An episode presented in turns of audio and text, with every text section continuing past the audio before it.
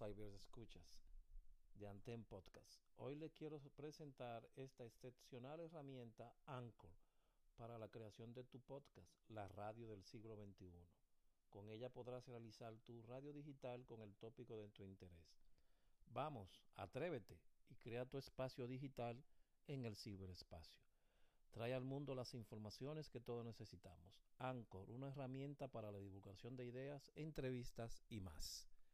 Síguelo, trata y haz lo más posible. Hola, te damos la bienvenida al podcast Anten. En este espacio estaremos conociendo todo lo relacionado al mundo del socorrismo y sus competencias, del pasado y la actualidad. Acompáñanos en esta nueva entrega y vamos a recorrer el fascinante mundo del socorrismo. Pero antes recuerda calificarnos y activar la campanita para cuando lleguen los nuevos episodios. Bienvenidos socorristas del mundo. Bienvenidos. Bienvenidos, Salvio Escuchas, a otra entrega más de nuestro Anten Podcast. Entrevistas que nos unen al pasado para reconocer el presente y catapultarnos hacia el futuro. Y como el altruismo nos queda tan bien, recordarles que es la tendencia a procurar el bien ajeno de forma desinteresada. Y en algunos casos ponemos en riesgo nuestras propias vidas por hacer cumplir esta parte. Es una postura diametralmente opuesta al egoísmo. Y ¿Hay alguna relación entre altruismo y felicidad? Según los expertos, dicen que la acción altruista en nuestro organismo incluso puede, podemos pensar que el altruismo nos da vitalidad y genera endorfinas, las hormonas que producen felicidad. Todo parece indicar que son las causantes de estos sentimientos que nos hacen sentir bien y nos ayudan a vivir una vida plena y en armonía. Hoy continuamos con las los episodios, una entrevista muy peculiar. Cuento con dos personas en cabina de una misma región, de un mismo pueblo, de un mismo tiempo. Hoy estará conmigo el señor José Manuel Merete. Bienvenido, Merete. Buenas noches, aquí estamos. Muy buenas noches. Y, y con una persona que él ahora lo presentará hacia ustedes. Recuerden que el tiempo en tres tiempos se divide la vida, en presente, pasado y futuro. De estos, el presente es brevísimo, el futuro dudoso y el pasado es el único cierto. Diga, JM. Señores, buenas noches. José Merete con doble T, cariñosamente JM. La verdadera gloria es una grandeza o una reputación fundada en los servicios prestados a la patria. Señores, esta noche vamos a compartir con Andrés Santiago, un gran amigo, una entrevista más en este evento, en esta forma de poder grabar, guardar antecedentes, historia vivida por cada uno de los miembros de una institución quizás la mejor del mundo. Muy buenas noches, Federico Nuez Collado. Bienvenido a esta cabina, mi hermano. Muy buenas noches. Muy buenas noches, José Manuel Pérez Merete, con doble T, y al señor Aldrin Santiago por su invitación a su tan prestigioso postcat. Gracias, gracias, Federico. No tan prestigioso, simplemente estamos tratando de... Y no es que queremos quedarnos en el pasado, simplemente hay héroes que quedaron cubiertos por una nebulosa y estamos trayendo luz a esta oscuridad donde todos tenemos que ser vistos. Eh, Federico, entrando en materia de inmediato, ¿de dónde es Federico Antonio Núñez Collado? Nuez. Nuez. En realidad el apellido es de la nuez, pero por un problema, tú sabes, de los eh, escribientes, sí, escribientes, eh, me eliminaron el DELA y bueno, nos quedamos simplemente con Nuez Collado. ¿De dónde vienes? Ese apellido es oriundo del Cibao, Santiago. Mi mamá de, de un campo de, del Cibao, Sabana Iglesia, y mi papá de por los lados de Puñal, Santiago, Luperón, esa zona. Ok. Y de ahí migran hacia San Cristóbal. Yo nazco en San Cristóbal un 18 de julio del 1972. ¿En, qué, ¿En qué lugar en San Cristóbal, si se puede saber? En el mismo centro del pueblo. Nací en el mismo hospital Juan Pablo Pina. Ok. Soy el penúltimo hijo de una familia de siete, aparte un, un, octavo con un hermano de padre. Siete todos eh, eh, masculinos. No. No. Nosotros somos cuatro varones y tres hembras. Y un varón que fue antes del matrimonio de mi mamá, de mi mamá y mi papá. Mi papá lo tuvo con otra señora.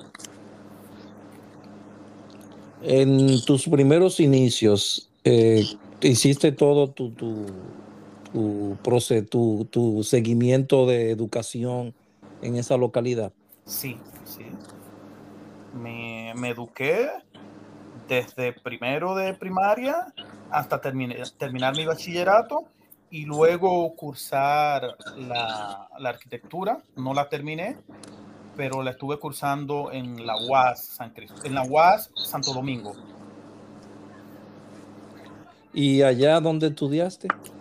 Eh, me inicié en el Instituto Politécnico Loyola. Después paso un año temporal en el Colegio Max Enrique Ureña, séptimo. Después vuelvo de nuevo a Loyola.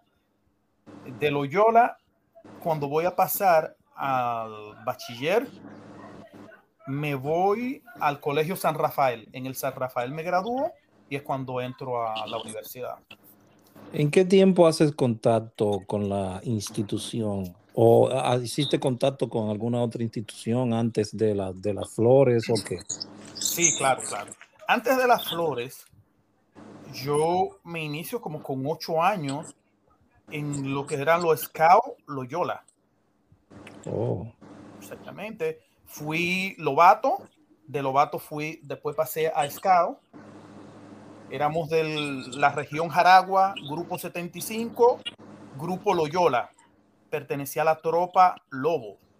En ese entonces, en Loyola, que era un bastión a nivel de, los Boy Scouts en la región, eh, estaba conformada por cuatro tropas. La Lobo a la que yo pertenecía, los Cuervos, los Toros y la Chorlito. Ahí yo gravité en el mundo de los nudos, el campismo y... Federico, una pregunta. ¿Quién era el director en ese tiempo de, de, los Scouts en el Oyola? Eternamente era Turbí. Oh, hasta los últimos tiempos. Que se, se, sacó del Loyola, Turbí.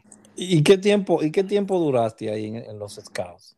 Bueno, yo entré con ocho años y nací en el 72. Eh, bueno, duré aproximadamente 5 o 6 años. Federico, pero yo tengo entendido que tú estabas en el club de judo también de Loyola. Sí, también pertenecí al club de judo Loyola. Yo gravitaba en todo lo que eran los deportes de, de mi escuela Loyola. Eh, duré un tiempo también siendo judoka. Eh, mis dos, mis otros dos hermanos, conmigo mi hermano Joaquín estuvo en Loyola. Mi hermano Esteban no pudo estar en el club de Loyola porque no estudiaba en Loyola, pero él después estuvo en, en el Parque Radamé practicando judo y de ahí el que más el que más se destacó de nosotros fue mi hermano Esteban en judo. Oye, pero eh, JM, entonces todo, la filial completa practicaba judo. El problema de, de, la filial de San Cristóbal pues, Federico lo puede decir, es que la gran mayoría de las actividades estaban combinadas entre los deportes y las actividades de, la Cruz Roja. Una de las preguntas más importantes de la noche, Federico, ¿cómo tú llegas a la Cruz Roja, a la, filial Cruz Roja en San Cristóbal? ¿Y cuál fue el primer paso? ¿Por cuál de los dos departamentos tú llegaste primero? Bueno, a mí, yo recuerdo, yo estando pequeño, el señor José Manuel Pérez Merete Ok, pero dame la, la de qué edad estamos hablando. ¿Qué edad tú tenías cuando eso? Bueno, estamos hablando ya que eso eran como a los 10, 11, 11, 12 años. ¿Recuerdas eh, el año, año? 1900. La fecha, la fecha. La fecha, la fecha. Más o menos la fecha. La fecha, ahora mismo te digo, más o menos. Dame un segundito. No tienes que una calculadora para eso, Federico. te conocemos, ya te conocemos ya. Y mira, es más viejo que Robert, Federico. Yo pensaba que no. Eh, eh. Este, para aquel entonces, eso fue ya en antes, en el 86, 86, 87, más para abajo, quien tenía unos lazos muy, muy en lleno con mi hermano mayor, el señor JM, porque mi papá era comerciante, tenía un colmado cerca del sector donde gravitaba JM. Y mi hermano y JM eran bien amigos siempre. Ah, pues ustedes se conocían anteriormente a, la filial. Sí. Claro, yo conozco a Federico desde, desde chiquito. Oh, JM siempre, siempre visitaba a todas partes. Recuerdo que en ese entonces él siempre me, me llamaba, estando él en, en, juventud, yo estando un niño. Eh, ven, vamos para Cruz Roja, ok. Eh, después llegó un momento que entré ya entre los 14, 13. No paso mucho por juventud, pero me, con menor edad me voy, entro más en lleno a la Cruz Roja en el 89. 89. ¿Escucharon radio eh, ¿Escuchas? 89. Seguimos. Sí, eh, en aquel entonces recuerdo que el director era Nina Dames y recuerdo también que para esos entonces se estaba conformando lo que era la Brigada de Búsqueda y Rescate SOS de San Cristóbal, que siempre fue un bastión en rescate y salvamento acuático. Eh, JM todavía no tenía ningún cargo, nada por lo sí, Sí, sí, sí, sí, JM, JM era, eh, en ese entonces ah, este, estaba terminando de ser el encargado de juventud y estaba pasando a ser el subdirector junto con Nina Dame. El subdirector de Socorro Emergencia. Exactamente. En el 89. Lo que pasó, dile que fue que cuando conformamos la brigada, fue el primer viaje, creo, eh, eh, las actividades de, de, un huracán, de una tormenta tropical. Y nosotros en ese, en ese tiempo tuvimos que eh, buscar muchachos, personas que nos ayudaran a evacuar las personas que estaban a la orilla del río, que eran el oh, río y el río Yubaso en San sí, Cristóbal. Sí. Merete. Eso viene un poquito más adelante porque eso fue en, para el ciclón George en los 98. No, no, no, no, no, pero yo digo ahora en el 89 que llovía bastante y se, cuando se confluían los, los, los, ríos de San Cristóbal, nosotros teníamos mucho trabajo. Sí. Y tuvimos la necesidad de ir, porque tú tenías como 15 o 14 años cuando, cuando tú estabas en juventud, y muchos de la gente de juventud tuvo que pasar a socorro para poder darnos la mano. Exactamente.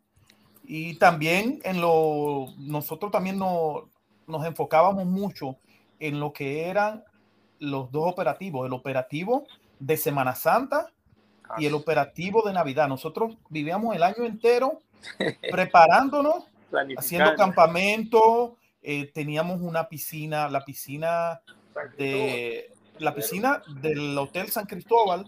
Nosotros íbamos sábado y domingo a nadar, siempre a partir de las 7 de la mañana, seis y media, nosotros estábamos ahí desde las seis y media hasta la una, dos, tres, y cuando viene a ver nos extendíamos hasta mucho más.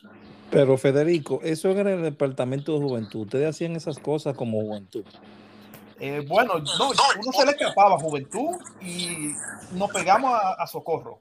Juventud fue como muy poco, nada más un refilón. Llegué y fue de una vez todo lo que más me gusta. ¿Y qué, qué capacitaciones recibiste en esa fecha? en aquel entonces empezamos con los cursos de primeros auxilios y las prácticas de salvamento acuático. Primero, aprender a nadar, empezamos aprendiendo a nadar y después eh, pasamos por las diferentes etapas de los cursos de rescate acuático en la piscina. Entonces tú no tuviste una etapa de, de juvenil ni nada, tú fue, entrarte, un, un amague un amague y te fuiste por ahí mismo. Un amague, me fui por ahí mismo de una vez. Padre, yo te quiero decir que Federico eh, eh, tenía demasiado brío. Llegó con, como esos caballos salvajes, lobo. Con muchos deseos de aprender muchas cosas.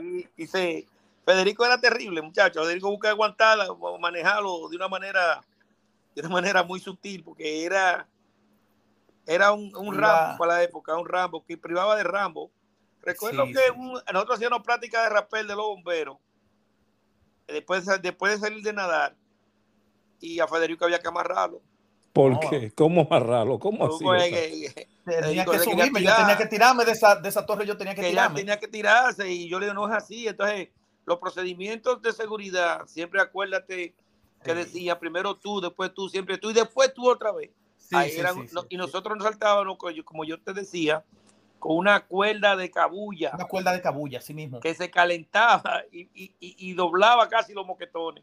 No, yo recuerdo que los moquetones que nosotros usábamos en aquel entonces, hoy en día, o bueno, no hoy en día, después cuando yo me fui metiendo más en lleno en la materia de rescate, que fue una de las que más me llamó la atención y una de las que también más me, me, destaqué casi en todas, pero era la que más me llamaba. Nosotros bajábamos con una figura de ocho que estaban completamente desgastadas. No era que tenían un pequeño surco, tenían un surco, pero bueno, tú sabes que el, el diámetro de la figura de 8 en aquel entonces era aproximadamente como de una pulgada. y llegaba a más de media pulgada el surco de la cuerda. Pero eso eran capacitaciones formales o simplemente eran prácticas. No se entregaban certificaciones ni nada. Prácticas. eso era práctica nada más. Prácticas. Práctica nada más. Sí, sí. ¿Y cuánto duraste en esas prácticas? ¿O cuánto duraban? En, por ejemplo, ¿a qué hora empezaban? ¿A qué hora terminaban? No, nosotros teníamos, el esquema que nosotros teníamos allá en San Cristóbal en aquel entonces, que no teníamos un local, nos reuníamos los miércoles en el Parque Piedras Vivas y eran unas, eran unas reuniones completamente informativas. Sí. Se pasaban todo lo que se iba a agendar, lo que se iba a hacer para sábado y domingo, y entonces nosotros participábamos más ya eh, en las prácticas de los sábados y los domingos. También en las informaciones se pasaban si habían campamentos, si habían cursos. Mira si fue, si no sé si coincidencia llamarlo así, porque en la central hubo un tiempo que también se reunían los miércoles en la noche para dar informaciones. Y ustedes están hablando de qué año era ese? 89, 90, ya nosotros hacíamos eso. Desde antes también, desde mucho antes, ese era el esquema que se 89, 90, 91, nosotros duramos mucho haciendo eso. Sí. Pues entonces alguien copió de alguien, digo yo. oh, la gente te digo que no salían de allá. Pregúntale a Federico. sí, sí, sí, Bueno, están así, están así que yo me recuerdo en una reunión, bueno, la fecha exacta fue en los 90 bajito. Me recuerdo una vez que estando, eh, se estaba remodelando el Parque Piedras Vivas y nos tuvimos que movilizar a un lado de la iglesia central de San Cristóbal, Nuestra Señora de la Consolación, y allá nos fue a visitar, como ahora mismo recuerdo, el señor Alejandro Barber de Podestá, acompañado del director nacional de socorro en ese entonces, que era Marco Pagán. Marco Pagán. ¿En qué año? Esa, esa figura, esa figura kilométrica bueno, eso fue en los 90 bajito. 90. 92, 93, por ahí fue. Exacto. Ok.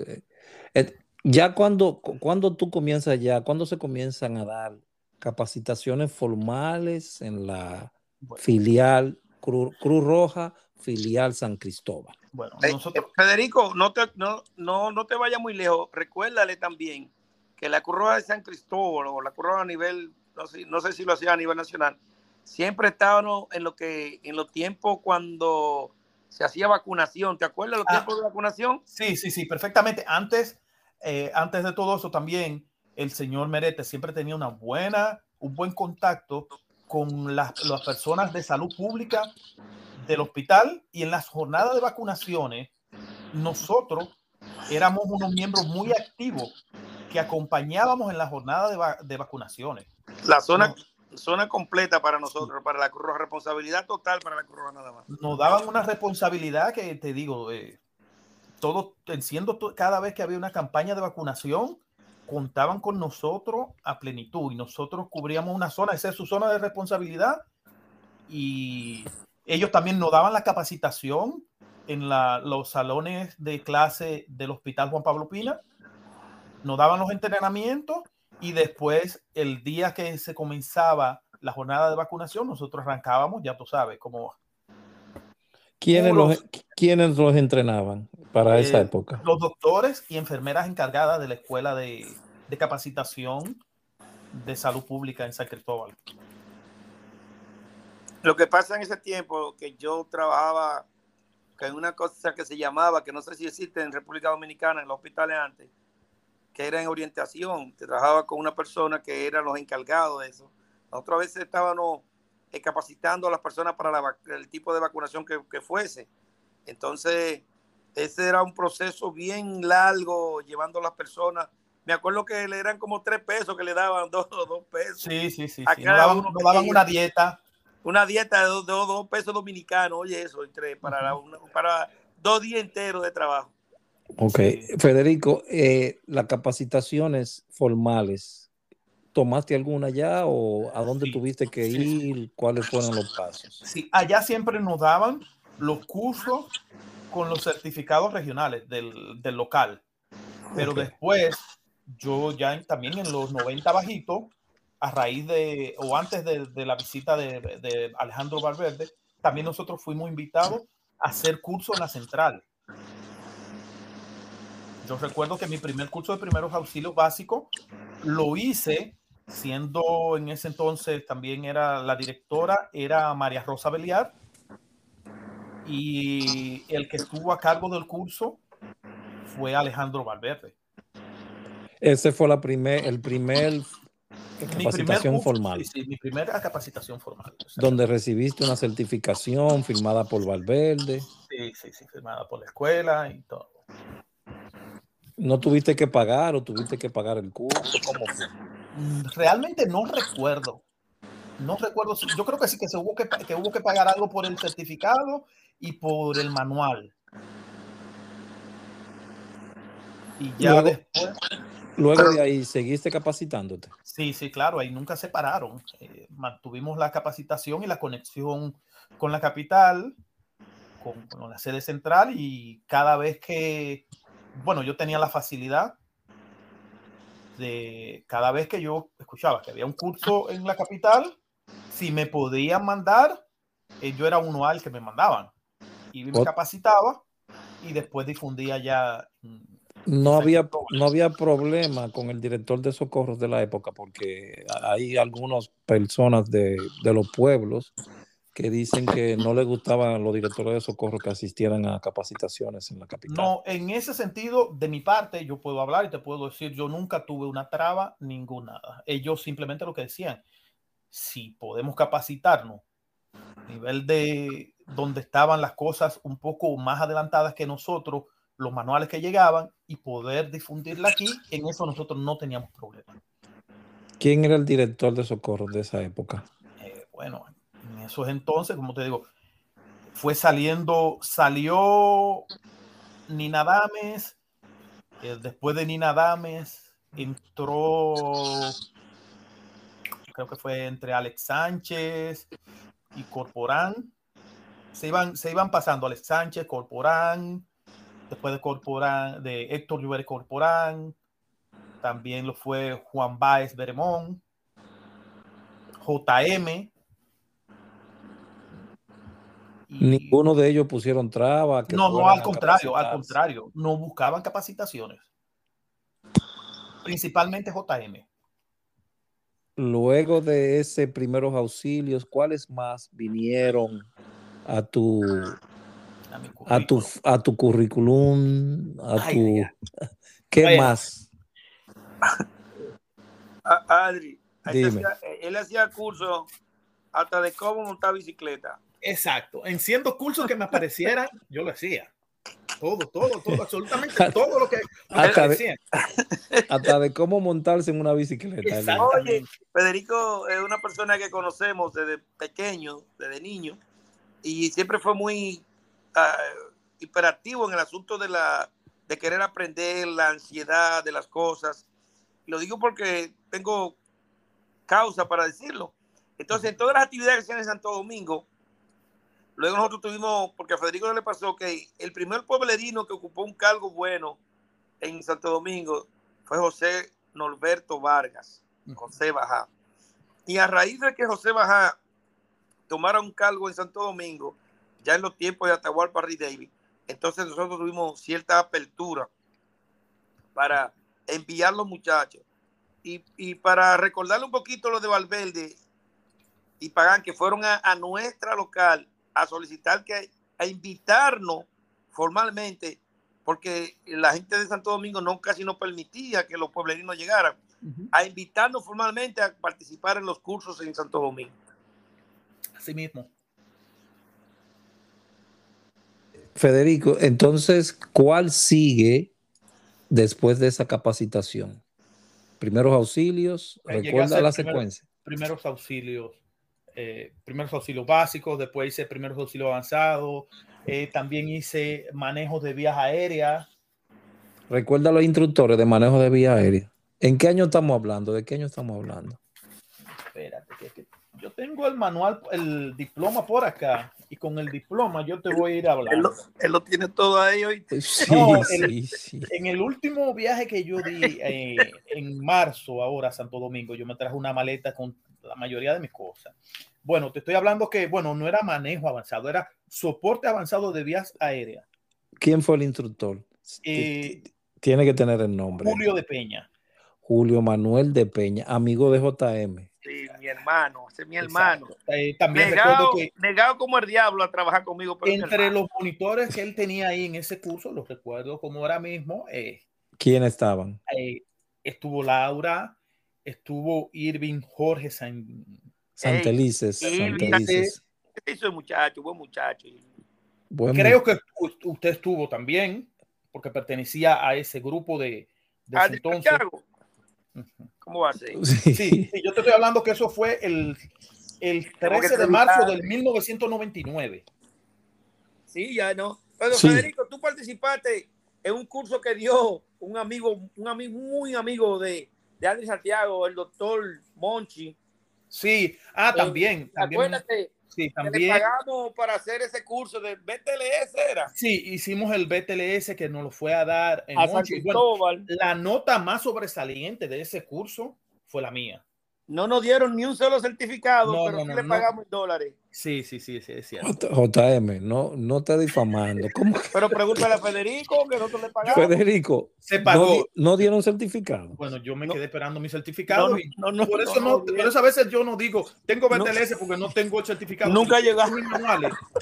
Ay, Dios mío. Me acuerdo del librito azul de la rec- de- del American Hair Association. Y este es la-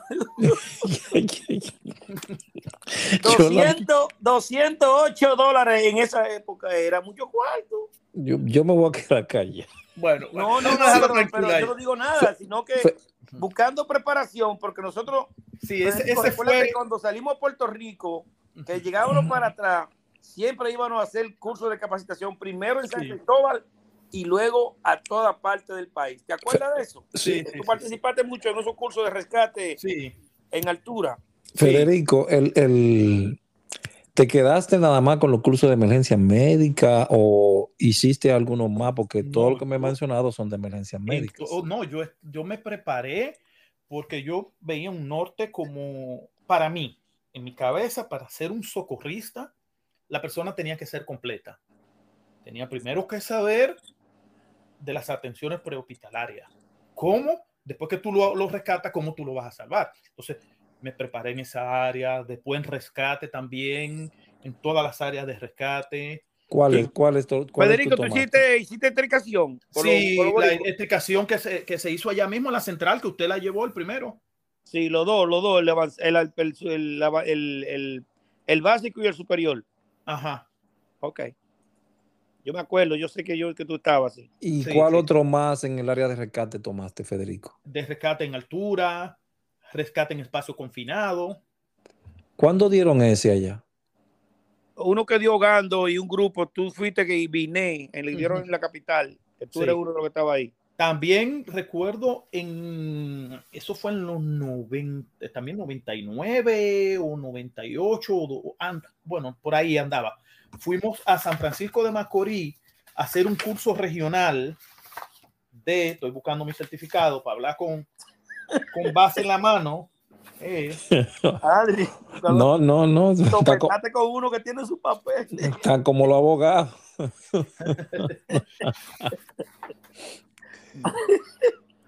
Un, un, campamento regional, ¿cuál sería? No, no me recuerdo. Sí, ese, ese fue.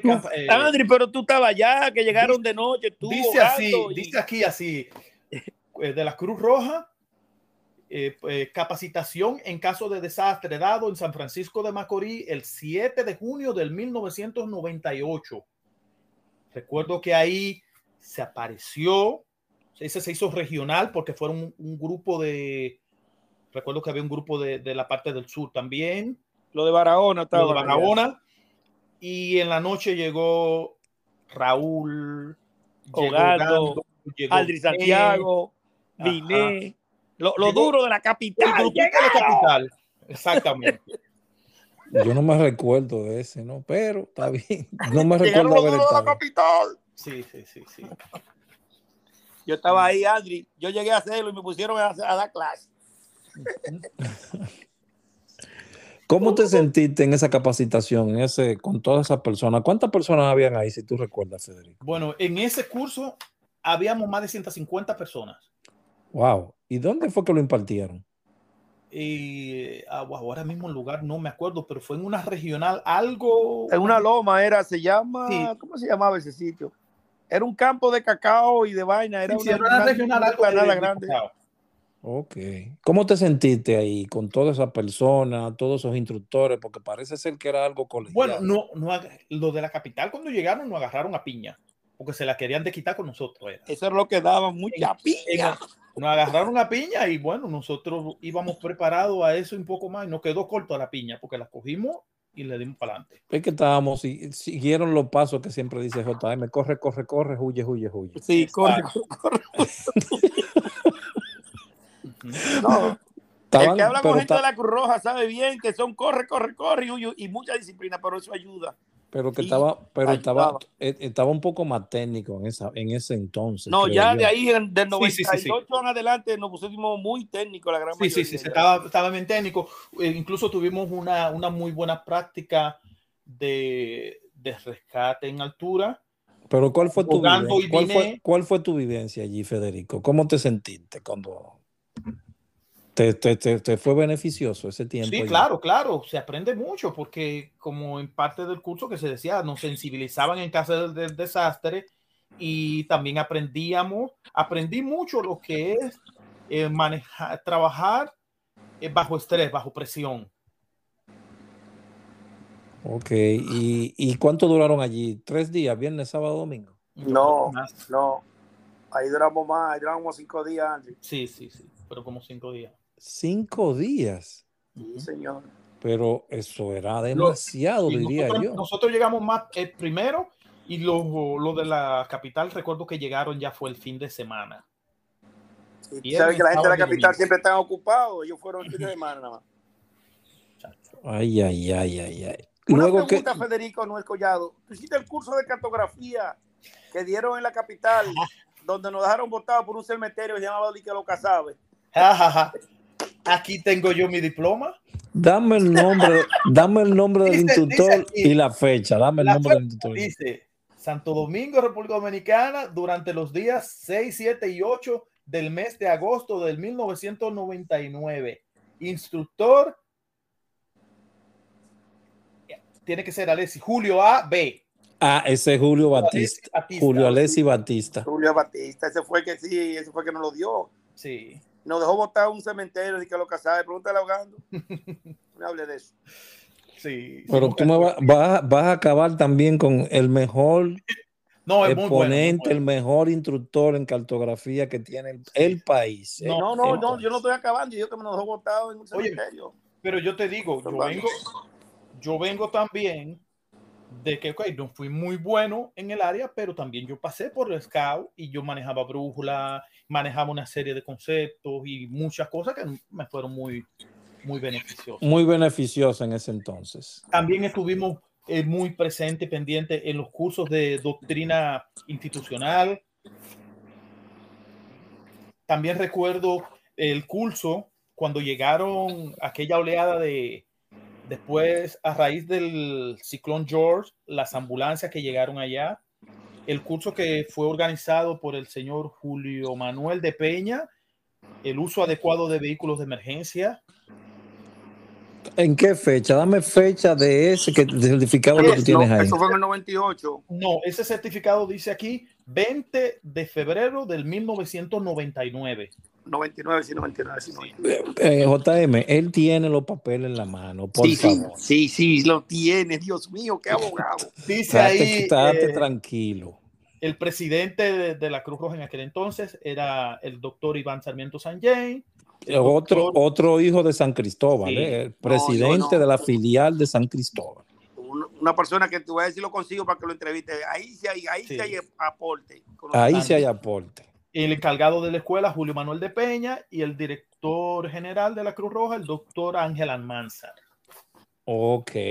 Primo hermano de Andrés Santiago. Estoy, estoy esperándolo ah. también para, para tenerlo también en una entrevista aquí. Bueno, después ya llegamos, tú sabes, a una, a una etapa que los bríos, como decía JM, y ver también los frutos de que cada vez que me mandaba uno de los cursos, el diploma venía en mano, porque teníamos que pasar con notas para poder tener el diploma, si no, no nos daban el diploma. Y siempre esos diplomas llegaban allá. Entonces, ya JM era director de socorros. Sí. ¿Cómo era JM como director de socorros? Eh, sé sincero, porque tú no completamente no tan cerca, eh, no, no tan cerca. Com completamente estricto. Y Ajá. esa es una de las partes que el mismo Merete puede decir. Yo era una persona completamente disciplinada, donde tenía que ser disciplinado, ok, eh, que en las capacitaciones tenía el brío, esa hambre, esa sed de querer aprender, querer indagar, querer hacer, querer practicar.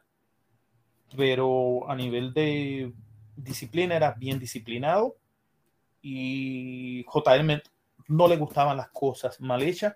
Por eso nunca, bueno, fueron muy pocos los casos que me vi involucrado en algo más que cositas sencillas que, que pasaban, eh, amigas que iban a la, a la, Cruz Roja y cositas así, pero nunca. Federico, tú también participaste de los famosos corre-corre que el señor José Merete me decía que hacían allá, que eso era corre y corre, corre que eso eran la práctica. Eh, ah, eso sí. grupo de, cuando Juveria, eso también era corre y corre, baja y sube, baja y sube, sí, corre y corre. ¿Tú, ¿Tú participaste de ese tiempo? Sí, claro que sí. Ah, pues tú das fe y testimonio de que eso era así, era corre, corre, corre. Sí, sí, mucho corre, corre, se, se organizaban muchos campamentos y cursos, pero la mayoría terminábamos en mucho corre, corre ahí seguiste en las capacitaciones. ¿Qué continuó? ¿Qué, qué, qué seguiste haciendo dentro ya, de, esa, de, de, ese, de, ese, de esa particular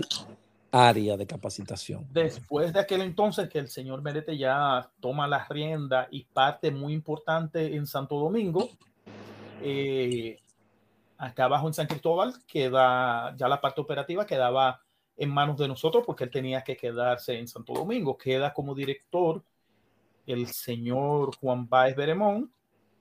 Yo llegué a pasar a ser el encargado de la brigada de rescate y después hubo un momento que llegué a subir a ser el encargado de operación. Ok, Federico, ¿recuerdas algunos nombres de las personas que estaban ahí contigo en la brigada de rescate de San Cristóbal? Oh, pero claro, todos todo los, los, muchachos de allá, estaba Eduard Feriel Benático, estaba, eh, oh my God, Fua, Sergio Tulio Medina. Sergio Tulio Medina. Dame el nombre, dame el Sergio, nombre. Sergio Tulio Medina. Sergio Tulio Medina, te mandamos un saludo y prepárate que tu entrevista también tiene que ser. Ah, bueno, también tengo una pequeña anécdota de que el nombre de FUA se le pega o se lo pone, porque quien nos ponía, le, yo no sé qué raro que no me puso uno a mí. ¿Quién le el, que nombre, el que bautizaba quién era, me, me, me, imagino que era. No, no, no, no era Merete en ese No, no, no, era Merete. Entonces era, era Héctor Corporán Lluveri.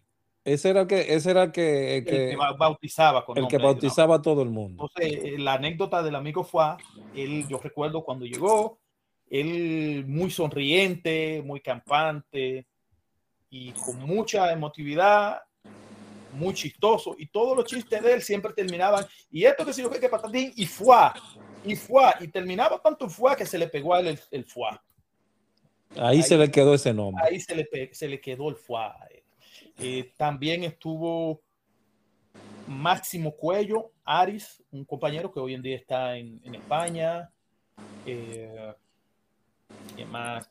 Estuvo también Francisco Pereira, estoy hablando ya de los tiempos más para atrás, Francisco Pereira, estuvo también Wilson Nina, Aldo Nina, estuvo Melvin Basayo,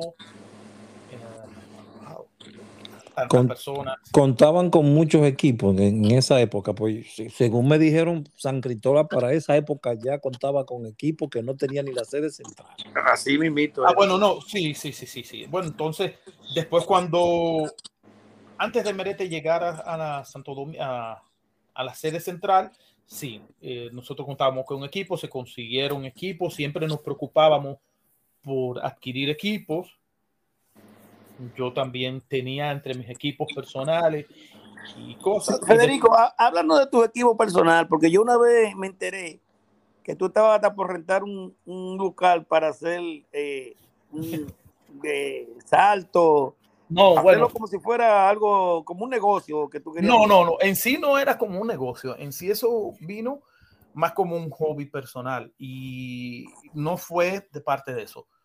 Fue al compañero que hoy en día es intendente de los bomberos de San Cristóbal, el señor Ser Antonio Peñaló, él estaba cursando el cuarto curso de bachillerato en el Colegio San Rafael y él se le surgió una idea que él quería en un, en un campeonato de gimnasia rítmica, él quería hacer, eh, lograr terminar con un salto a rapel en el centro del polideportivo. Él tenía la idea, pero no estaba materializado. Entonces, eh, reunimos, el, ellos pusieron la gran parte porque era la, la, cosa de ellos, yo le estaba dando el entrenamiento. Recuerdo que en ese entonces nosotros le compramos una cuerda que se la compré a Irving Jorge Santelice. Cuando lo encuentres, él te puede dar fe y testimonio de eso. Le compramos una cuerda bien buena de rescate. Entonces, eh, los muchachos tenían, yo tenía que prepararlo para ellos poder hacer esa actividad en el polideportivo. Yo me lo llevaba todos los sábados y los domingos para en la parte de atrás del polideportivo y también en el cerro con todas mis medidas de seguridad y lo ponía a saltar hasta que se soltaron, se soltaron el día final eh, fue un éxito rotundo. Nadie le, debatió ese primer lugar. Después de ahí también ganaron la regional y tuvieron que ir a Santo Domingo a competir. Y recuerdo que también monté el sistema y lo hice en, en el estadio, en la parte de, en el pabellón de básquetbol. También fue un cosa. Entonces, había muchos amigos que en ese entonces mmm, no querían estar en la Cruz Roja, pero querían aprender esa cosa. Yo le, si estaban y iban y tenían disciplina, yo le daba parte de entrenamiento, pero no era una escuela, una escuela presente. ¿Y qué pasó con, ¿qué pasó, ¿qué pasó, ¿qué pasó con esos equipos que, que, tú adquiriste? ¿Qué pasaron con esos equipos de, de saltos y cosas. Bueno, el, imagínate, las cuerdas tienen años de, de, tiempo de vida útil, se, se terminaron dañando de tanto prestarla, moverla por aquí, moverla por allá, y cada quien tenía su parte de los equipos. Y cuando se dividieron, cada quien cogía su parte. Yo tenía mi parte que invertí en los equipos y bueno. Federico, una cosa que Andri él siempre dice al principio de las entrevistas a los compañeros es darte las gracias de verdad por ser parte de algo importante. Eh, aprovecho para agradecerte de antemano, yo que te conozco, toda la ayuda que adquirí de ti, toda, toda la, las veces que te solicité. Recuerdo que fuiste una parte importante para la creación del manual de salvamento acuático, para el manual de rescate vertical. Sí. Fuiste una parte muy importante porque la persona que nos estaba ayudando era una persona muy amiga tuya que tú fuiste que nos llevaste en ese, entonces. Bueno, era la persona, era en aquel entonces era la única parte, se estaban iniciando la parte computarizada. No, pero yo no voy a decir más de ahí, Federico, tranquilo. Yo lo que oh, quiero es agradecer. No, está bien, no, pues te damos las gracias a ti también, JM. Por déjame, déjame que él hable, JM. No, no, no, vamos, yo vamos, quiero vamos. aprovechar, André, eh, de verdad, que tú lo dices y lo dice porque nadie nos da las gracias por lo que hicimos y Andrés Santiago, de verdad, esto es algo que, que tú has hecho, que yo aprovecho para decirle a mi gente ahora, decirle gracias de verdad, gracias por soportar a veces eh, cosas que quizás en este momento no haría. Gracias por estar ahí ayudando a los demás desinteresadamente, sin dinero, como Andrés decía al principio. Y gracias por ser parte importante de algo grande. De verdad, Federico, muchísimas gracias. Aldrin, también para continuarte con algo, entre los cursos y las capacitaciones, también ya en junio del 1999, eh, impulsado por el señor José Manuel Pérez Merete, entramos a hacer lo que fue un curso nacional de capacitaciones para instructores, dado por el doctor Pedro Soto Isla, era un mexicano de la regional de USAID ese era el capacitación para instructores, ese era el CPI, ¿verdad? Sí, sí. CPI. CPI. ¿En dónde lo dieron? Porque siempre se daba cerrado.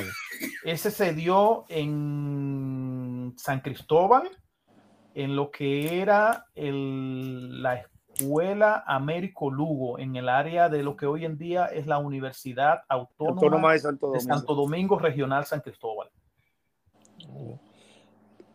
Ahí tomaste ese curso y después fuiste a, hiciste salvamento acuático porque hoy que JM mencionó sobre los manuales. Ahora te toca contarnos esa parte porque JM no la dijo completa.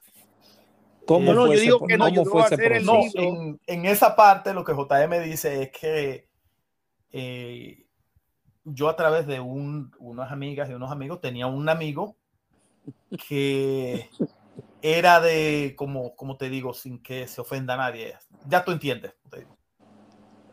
Bueno, ok, pero que eso, eso ahora mismo, no te rías, JM, que eso es discriminación. No, no, no, yo digo no, digo en la forma jocosa que cuando nosotros, que Federico nos llevó, fueron unas atenciones muy especiales para nosotros y yo me sorprendí. Pues tú sabes, yo siempre muy estricto y yo me sorprendí bastante como nos atendieron. No, no, no, Federico, Federico nos llevó a esa persona y y nos ayudó mucho. Él fue que lo. No, ¿Qué no lo pasó, no lo diagramó y todas las cosas. No ¿Qué hicieron allí, Federico? no, eh, la persona, como te digo, en aquel entonces no todo el mundo manejaba una computadora, eh, te pasaba, todo era a máquina. Y esa persona eh, estaba ya capacitada. Pero puede dar el nombre o no puede dar el nombre. Bueno, el nombre yo lo conozco por Jason, pero no, no me recuerdo del apellido. Okay. Simplemente lo conozco por Jason porque él era amigo de unas amigas mías.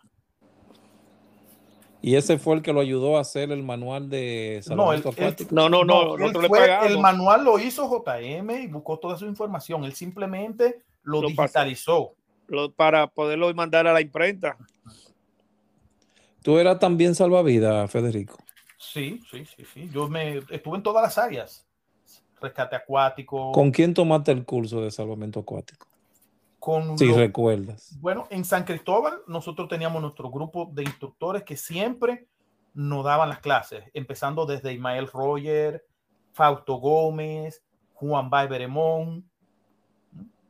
Eh, siempre nos estuvieron capacitando en la piscina. Pero cuando, cuando recibiste, cuando recibiste el, certificado, el certificación. Lo, vine a tener, la certificación la vine a tener con los cubanos cuando vinieron en el curso que consiguió JM, que se dio a nivel nacional por regiones.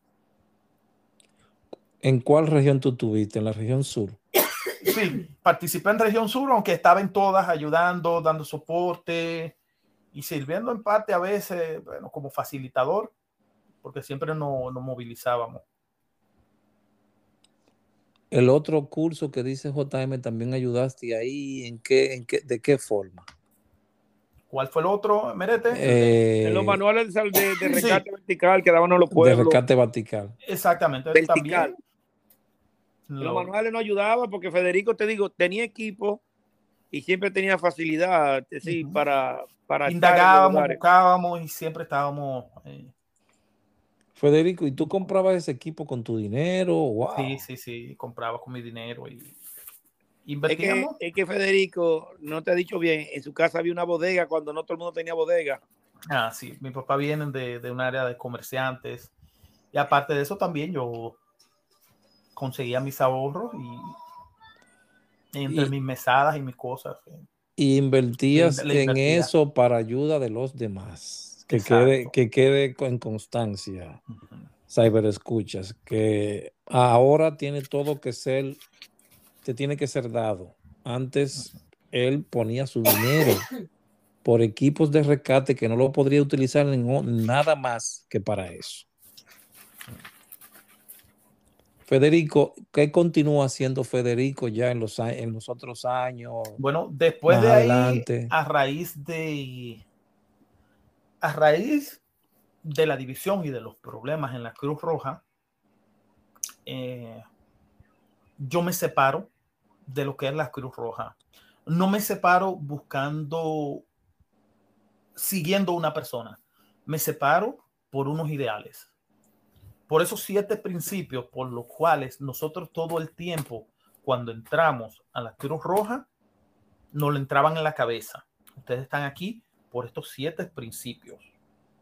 Entonces, al yo ver que las personas que entran a la Cruz Roja me están violando todos esos principios, yo digo, bueno, yo, esto ya no, no es para mí. Desde antes de, ya yo estaba iniciándome en el cuerpo de bomberos de San Cristóbal y a raíz de eso, con todo el potencial que tenía, todos los cursos, eh, yo lo, ve, lo veía muy mal que yo me fuera a tirar a hacer nada. Entonces paso a los bomberos, me quedo en, en los bomberos, y gravito entonces ahí en los bomberos de San Cristóbal, en el área de, rescate con los bomberos de San Cristóbal. ¿Qué tiempo permaneciste ahí? ¿Hiciste alguno, algunas capacitaciones ahí? Sí, sí, sí, hicimos todos los cursos.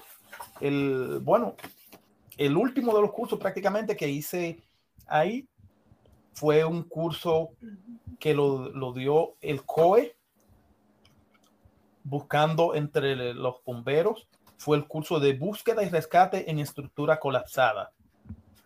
Se, se, olvidó, se nos olvidó, Federico. Entonces, ¿qué tiempo tú duraste en la institución?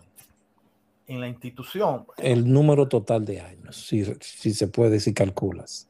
Calculamos desde el 89 hasta el 2000. ¿Cuánto? ¿11 o más? No, no más de ahí, más de ahí. Uf. Del 89 al 2000, bastante. Ya saben, señores, de 89 a 2000, grabándote en la cabeza lo que eran aquellos principios de humanidad, imparcialidad, neutralidad, neutralidad universalidad, voluntariado, carácter voluntario, y unidad, y unidad. Y uno se, se graba eso y se siente un poquito aturdido cuando alguien viene a mover uno de aquellos principios. No, uno, se movieron todos. Sí. Pero cuando estuvo. a, ti no te, ofrecieron cuando llegaron la gente que, te quedara, no fueron a hablar contigo los muchachos cuando llegó Gustavo y ese grupito que se llevó a los muchachos se llevó no. allá para allá. Realmente. Porque a mí me dijeron que hablaron contigo, que no. estaban buscando. No, realmente si te dijeron que hablaron conmigo, estuvieron hablando mal, porque ellos nunca ni se atrevían a mencionármelo, porque ellos sabían cómo era mi carácter. Tú mismo también sabes cómo es mi carácter de lealtad hacia los principios y hacia la verdad.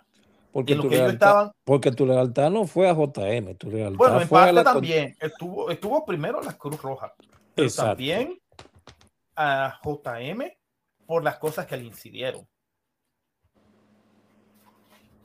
Pues fue doble, doble lealtad a la, Sí. a, a la parte institucional y a la parte humana de Aunque que- de, de una u otra manera, yo, bueno, eh, quizás pueda que sea un poquito imprudente diciéndole por aquí, yo estuve ligado directamente al otro grupo, pero no en el área de lo que es Cruz Roja. Estuve ligado ya en el área familiar. Ok. Ok, eso lo entendemos. Luego, bueno, no te sales, sino que porque eso se queda siempre con uno. Te retiras hacia la parte de los bomberos. ¿Qué tiempo duras allí? Bueno, de los bomberos yo duré desde el 98 que entré hasta el 2016 que me vine para acá. Siempre era, bombero voluntario. Y antes de venir para acá también, gracias a los cursos y las capacitaciones que tuve, cuando se empezó el proyecto de la termoeléctrica en, en San Cristóbal Baní, que era Punta Catalina, eh, yo fui contactado para pertenecer a los que iba a ser una brigada de bomberos dentro de la planta. Eh, cuando voy a mi entrevista, el doctor, un doctor dominicano, me reservo el nombre, y un en- ingeniero en seguridad brasileño, él era el sub encargado de seguridad. Cuando me hacen la entrevista, ven mi potencial y en vez de entrarme para los bomberos, me encasillan de una vez, no, mira, te queremos a ti, te vamos a contratar, y te queremos para que tú prepares y haga la brigada de rescate en altura de la planta Punta, Punta Catalina. Entonces yo fui el encargado de, de hacer eh, los protocolos de, de- de rescate en altura, eh, la sugerencia de las compras de los equipos de rescate que se necesitaban y todo. Entonces ya a raíz de que 2016 que me llegan, me salen los papeles para venir para acá a vivir a Estados Unidos, eh, tuve que dejar allá y venir para acá. ¿Y aquí has tomado el mismo camino o no? Bueno, aquí duré un tiempo que no estaba gravitando en eso, pero ya sí tengo como tres o cuatro meses que estoy yendo al cuerpo de bomberos de mi ciudad, el cuerpo de bomberos de New Milford, New Jersey. Me estoy integrando, yo creo que pronto empezaré a hacer lo que es la academia acá para estar certificado por los bomberos de acá y pertenecer más en lleno. Se puede decir que esa vida nunca se aparta. No, no, no, nunca se aparta la, se- desde que se nos inyecta en la sangre, muy difícil de sacarla.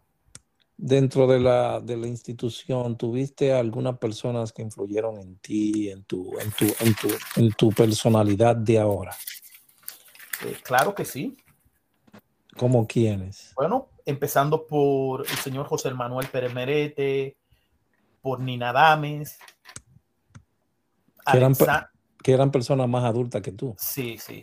Alex Sánchez, Juan Baez Beremón, Héctor Corporán, Ismael Roger, Fausto Gómez, Salvador Pereira, Marcelino Pérez, eh, Juan Luis Ortega, entre otros, eh, que le agradezco y de verdad también yo le doy gracias ahora mismo directo y en vivo al señor JM que está acá por, por hacerme parte de, de su equipo y entenderme.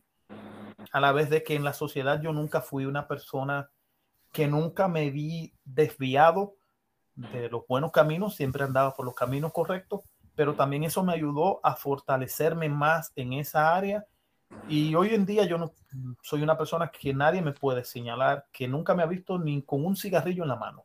Y que un cigarrillo no es nada malo, pero ni ni con eso. En los tiempos que JM tuvo como, como dice él, como Bob Bonnie en, en, la, central, ¿hubo algún cambio de él como, como persona? ¿Se quedó siendo el mismo? Sí, se quedó siendo el mismo. Lo único la, es que se preocupaba, abogaba de que las cosas no se quedaban como antes, todo centralizado en la capital. JM yo lo veía que él abogaba porque, ok, llegó esto, bueno, vamos a repartirlo entre la capital este por ciento y tanto por ciento. Entonces él también, como estaba ahí, él abogaba porque llegara para San Cristóbal, lo que tenía que llegar. ¿No tuviste otras, otras responsabilidades dentro de la, de la filial? Solamente el encargado de... De operaciones. y bueno, sí, fui, fui monitor también. Le acompañé en, en, algunas ocasiones al señor Misael Ventura, encargado por el señor José Manuel Pérez Merete. Ese, sí es malo. Ese hay que entrevistarlo porque ese sí es malo. Ese, Ay, amárralo, oportunidad que le dimos a él. Este era hijo, hijo adoptivo de San Cristóbal. Pero ya va a, va a destruir también ese muchacho ahora. No, no, no, no. Pero es amigo tuyo, lo hay que llamarlo para entrevistarlo. Amigo mío, sí, claro. Claro que sí. Ay, Recuerda que hay personas que no quieren hablar y eso se respeta, eso es normal, eso se respeta. Eh, ya ahí en, la filial, ¿cómo, te, ¿cómo sentiste, cómo te sientes ahora que no estás ahí? ¿Te sirvió de mucho?